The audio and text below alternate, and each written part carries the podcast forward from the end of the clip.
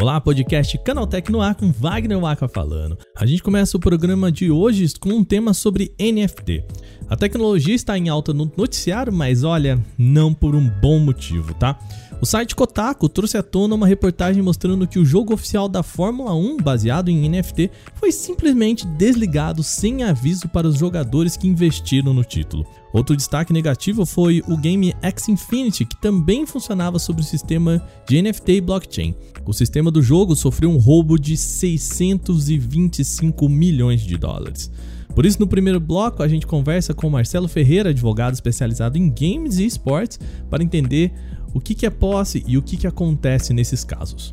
No segundo bloco, a gente vai falar quem são as empresas que dominam o mercado mobile por aqui. E spoiler, tá? A Apple vem crescendo, mas ainda longe de ser uma queridinha nacional. No último bloco, a gente comenta sobre a sindicalização da Amazon. Os funcionários do galpão da empresa em Staten Island, em Nova York, votaram pela criação da Amazon Labor Union, um sindicato de funcionários da empresa. A gigante é a primeira a se ver diante da organização de funcionários desse tipo. E será que isso pode apresentar um novo cenário para as Big Techs? Bom, Tá começando o podcast Canaltech com as notícias mais relevantes para você começar o seu dia.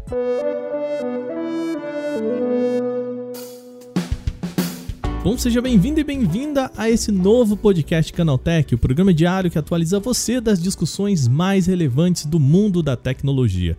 De terça a sábado, a gente traz três acontecimentos tecnológicos aprofundados no seu ouvido.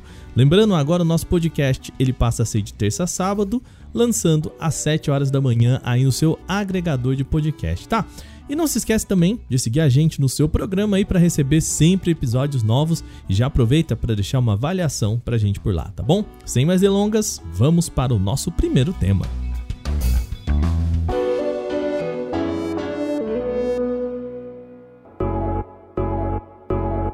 A expressão NFT está em alta há tempos na mídia, mas o cenário não parece nada bem para o setor. Um levantamento da StockApps.com entre janeiro e março desse ano aponta que o interesse em NFTs despencou 68% no início de 2022.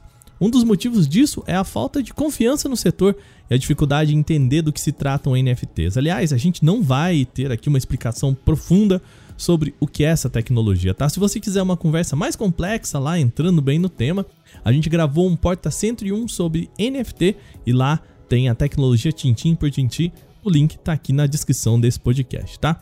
Para o nosso episódio aqui, você precisa saber apenas que NFT é um sistema de certificação digital que prova que um determinado produto pertence exclusivamente a uma pessoa. Ou seja, quem compra um item em um jogo online em NFT tem a garantia de que só ele tem aquela versão daquele item naquele jogo, certo? E o que temos de novidade por aqui? Bom, o site Kotaku divulgou uma reportagem sobre o game chamado F1 Delta Time. O título é um jogo oficial da Fórmula 1, todo baseado em NFT. Aliás, ele é um dos primeiros do setor, lançado lá em 2019. O game permitia que jogadores comprassem seus carros com dinheiro real, melhorassem o veículo dentro do jogo e depois revendessem os modelos, ou seja, funcionava como uma forma de investimento em NFT. Só para você ter uma ideia, o NFT mais valioso de 2019 em todo mundo foi um carro do jogo F1 Delta Time, negociado por 100 mil dólares. A questão é que no último dia 16, os servidores do jogo foram simplesmente desligados e o game deixou de existir completamente. Isso porque a companhia desenvolvedora deixou de ter os direitos da Fórmula 1. E quem investiu na plataforma? Bom, todos os assets comprados ali se tornaram simplesmente inúteis sem a plataforma não há como negociar os carros. E há relato de pessoas que investiram até 300 mil dólares em NFTs do F1 Delta Time e, bom, simplesmente perderam seus investimentos. A desenvolvedora do jogo, tá? Ela não simplesmente sumiu. Ela prometeu transferir esses NFTs para outro game deles em troca desse fim do jogo. Só que bom, NFT tinha valor exatamente por estar exatamente nessa plataforma do Delta Time. Agora a gente vai bater um papo com o Marcelo Ferreira, advogado especializado em games e esportes, para entender um pouquinho mais como que fica a situação. Primeiro, Marcelo, obrigado por participar aqui com a gente do nosso podcast Canaltech. É um tema bastante confuso, é um tema muito recente como que fica para a pessoa que investiu nesse negócio e de repente viu que o investimento dela simplesmente, entre aspas, sumiu. Como é que fica isso juridicamente? Nesse caso específico aqui, o que aconteceu foi que a desenvolvedora do jogo falou assim: ó, a gente tinha uma licença com a empresa responsável pela Fórmula 1 para fazer esse jogo. Essa licença expirou, a gente não conseguiu renovar essa licença e por conta disso a gente vai precisar desabilitar o jogo, que necessariamente o jogo está vinculado à, à licença da Fórmula 1. Porém, nós não deixaremos nossos usuários descobertos nós pegaremos todas essas NFTs e vamos colocar para rodar num outro jogo nosso. Só que, obviamente, o que, que você faz quando, uhum. quando o, o que acontece quando você faz isso? O valor daquele ativo digital ele despenca, porque o que agregava aparentemente, né, o que agregava valor para aquele ativo digital era ele ter uma validação da Fórmula 1, uma validação das, das equipes de Fórmula 1 e da, e da produtora da Fórmula 1. E aí, obviamente, o mercado ficava circulando aquelas NFTs, trocando. É, pelo que eu vi, tinha NFT que valia até 100 mil dólares. Então, assim, é. E aí a pessoa que investiu aquele dinheiro, que aí eu estou colocando entre aspas aqui para o pessoal que estiver ouvindo, porque ainda a pessoa que investiu aquele dinheiro, e aí todo mundo pergunta, né, ela está descoberta, o que, que ela faz? Assim, todo investimento tem um risco, né? E o uhum. mercado de NFT ele ainda é muito nebuloso. Por quê? Por que ele é nebuloso, Marcelo? Porque a gente não tem uma regulamentação. Né? Não tem nada, não tem uma lei específica que chegue e fala assim: ó, se você fizer isso, se você desabilitar um jogo, se você eh, tomar determinada atitude, você tem que garantir algumas coisas, né? É, todo mundo reclama muito da regulamentação. Ah, o Estado bota a lei, o Estado faz isso, o Estado faz aquilo. Só que o Estado ele só coloca leis, ele só coloca órgãos regulamentadores para evitar esse tipo de coisa. Porque, por exemplo, nesse cenário atual, o que, que acontece? A desenvolvedora pode chegar e falar assim: ó, oh, gente, a gente perdeu a licença, infelizmente a gente não vai ter mais esse jogo, a gente vai. É, eu achei até que ela, eles exageram de muito boa fé em chegar a público e, esclarecer, né? assim, ó, a gente vai transferir isso para uma outra para uma outra para um outro jogo nosso e vocês vão poder jogar lá e continuar tradando esses NFTs.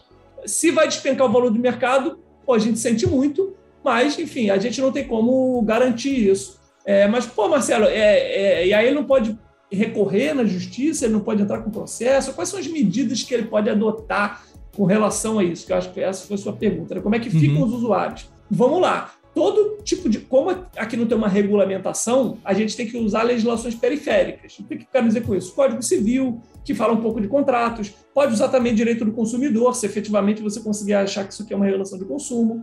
Né? E aí, para se usuário, qualquer pessoa no Brasil que se sentir lesada em qualquer relação jurídica, ela pode recorrer ao judiciário, desde que ela tenha um argumento suficientemente bom Tá? Como o judiciário vai interpretar isso, Wagner? Não aí, sei. Aí é, um é muito difícil. mistério, né?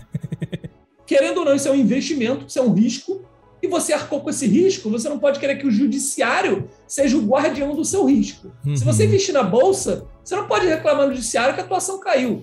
Até nesse cenário, a gente teve a, a história de um outro jogo que é o X Infinity. Até um, um site brasileiro, Overloader, fez uma matéria muito interessante sobre como pessoas estão começando a tratar esse jogo como um emprego, né, de garantir a renda da família através desse jogo, que é muito parecido com o que a gente contou aqui sobre o Delta, né? Eles compram um personagem, esse personagem evolui e dentro desse, desse personagem, da evolução desse personagem, você tem uma renda né?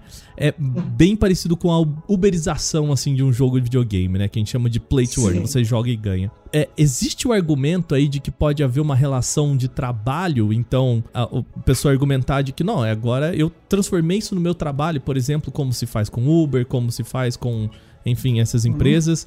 Uhum. Esse argumento é válido? Eu, Marcelo, eu, Marcelo, não vislumbro um vínculo empregatício. Né? Para você caracterizar o vínculo empregatício no Brasil, você precisa preencher alguns requisitos que estão no artigo 3 da, da CLT, da, das leis trabalhistas. Eu não vislumbro, tá? Porque é, não existe exclusividade, que é um dos requisitos. A pessoa ela pode jogar 40 jogos diferentes, tá? É, não existe uma oferta nesse sentido. Em momento algum, a empresa chegou e falou assim: ó, oh, tem um emprego aqui, venha ganhar ah. dinheiro a remuneração ela não é fixa, é uma remuneração volátil. E aí, assim, remuneração entre aspas, novamente eu usando o que a mãozinha para fazer aspas. É muito difícil você aplicar o conceito de remuneração, tá? Porque a remuneração ela tem um conceito muito bem elaborado pela, pela legislação de que ela é uma compensação pelas horas de trabalho que você combinou com o seu empregador, tá? No caso, assim, então, é, e aí pode ter advogados que vão defender o outro ponto, tá?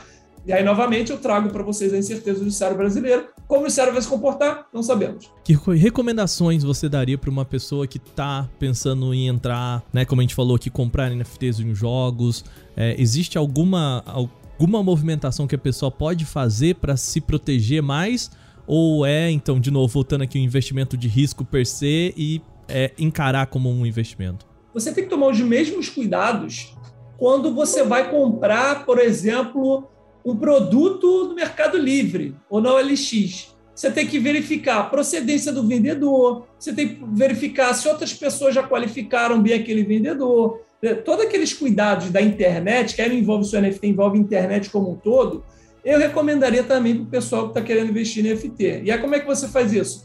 Cara, entra no site do jogo, vê quem são as pessoas por trás daquele jogo, vê se eles têm uns termos de uso minimamente adequado, vê o que, que as regras estão falando, vê se eles estão vinculados numa carteira virtual que é de segurança. Está entendendo?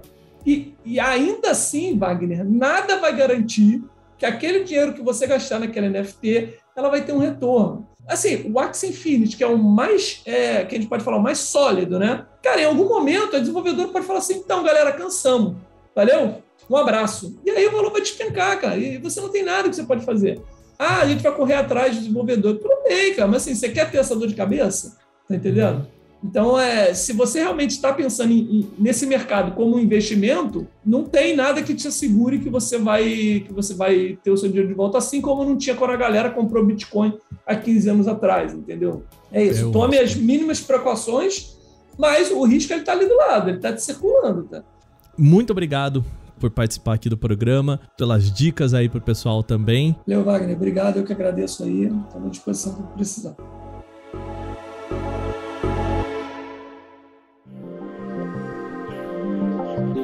Bom, segundo bloco agora, o assunto muda para o mercado de smartphones aqui no Brasil. Você sabe qual a companhia com maior fatia de mercado mobile na nossa região?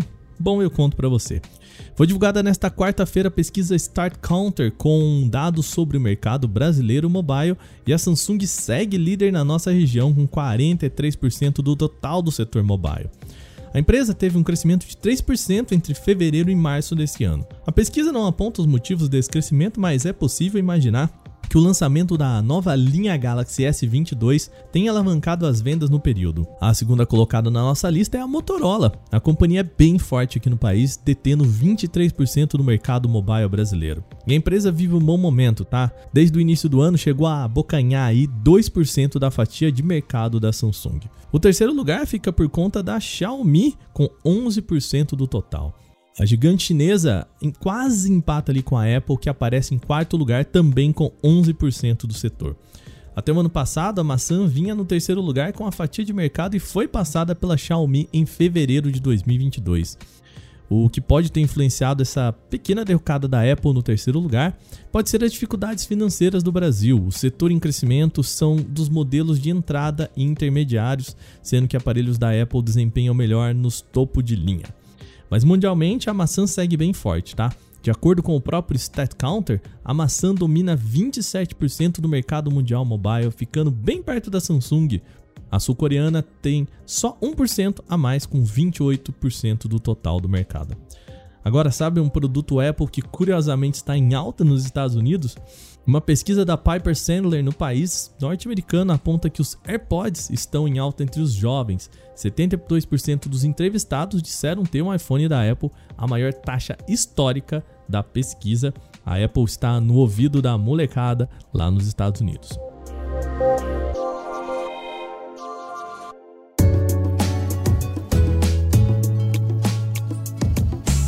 Bom, e o nosso último papo agora é bem complexo, tá?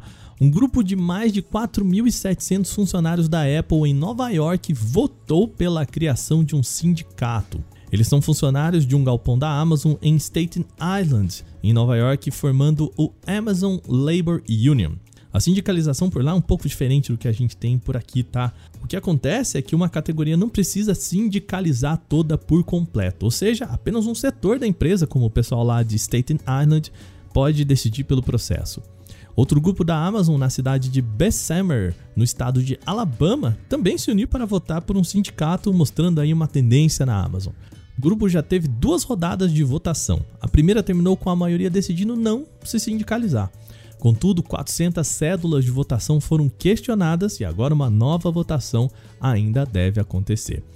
Os funcionários pretendem se unir para buscar uma representação deles e pedir melhores salários, principalmente. Mas será que esse é um movimento exclusivo da Amazon? Bom, parece que não, tá? Uma reportagem do Washington Post relata a movimentação de funcionários de duas lojas da Apple também buscando a sindicalização em estádios avançados. Segundo o jornal, empregados de várias das lojas dos Estados Unidos estariam conversando em segredo para montar um sindicato nacional dos trabalhadores. Destas lojas, pelo menos meia dúzia já estariam em estado avançado de sindicalização, com duas com documentos já enviados para o National Labor Relations Board, que oficializa um sindicato. Eles pedem melhores pagamentos e equidade de salários na volta dos escritórios. Ou seja, a Apple contratou muita gente de fora e agora tá chamando de volta e eles querem que todo mundo ali receba basicamente o mesmo. Tem uma galerinha também no Google. No ano passado, mais de 900 funcionários da Alphabet tentaram se sindicalizar. Contudo, o National Labor Relations Board, esse que a gente falou que oficializa um sindicato, exigiu que pelo menos mais de 100 mil funcionários assinassem a petição, o que não aconteceu, então o sindicato não foi formalizado. Será que isso significa uma mudança na forma dos funcionários das Big Techs encararem empregos no setor? Por enquanto, não dá para tirar conclusões, isso deve demorar para a gente descobrir. Bom, agora vamos para o nosso quadro Aconteceu também com as notícias menores de hoje.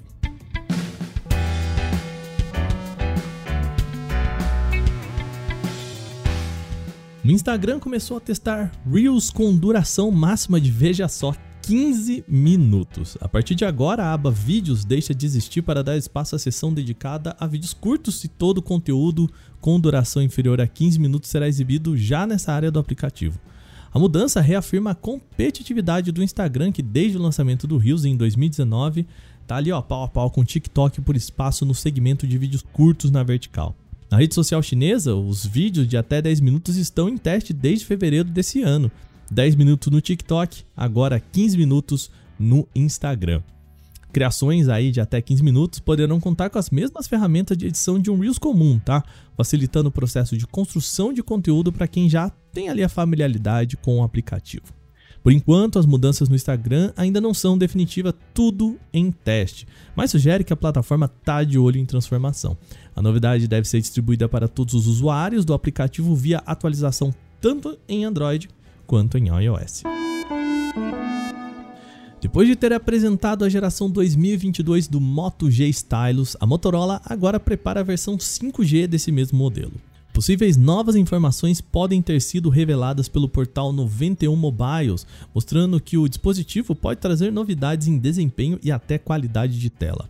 Ao contrário do Moto G Stylus 2022 padrão, que tem processador Helio G88 da MediaTek, a Motorola pode optar por uma plataforma da Qualcomm no modelo 5G, e seria o Snapdragon 695. Outra diferença em comparação com o modelo 4G deve ser a taxa de atualização da tela, que passaria dos 90 Hz para 120 Hz. Além do compartimento próprio para caneta, a construção do celular também deve contar com uma porta 3,5 mm, aquela P2 para fone de ouvido. Ainda não se sabe quando o aparelho deve ser lançado oficialmente pela Motorola. A Samsung deve seguir os passos de outras empresas como Apple, Huawei e Google e vai produzir processadores dedicados para os seus smartphones da linha Galaxy. O objetivo seria entregar desempenho superior e experiência de ecossistema mais integrado aos usuários. Após ter sido questionado sobre a polêmica envolvendo a redução de performance em modelos da série Galaxy S22, o chefe da divisão de smartphones da Samsung afirmou que a fabricante vai criar um processador que ele vai chamar de único para o Galaxy. Atualmente, a divisão de semicondutores da Samsung produz seus chipset Exynos para celulares sem adaptações para a série Galaxy. Com a nova estratégia, será possível ter uma integração melhor entre o sistema operacional e o processador, como já acontece com aparelhos da Apple. A Samsung não confirmou quando um novo chipset Exynos desenvolvido especificamente para a linha Galaxy deve estrear ou quais modelos da fabricante pode implementar esse novo processador.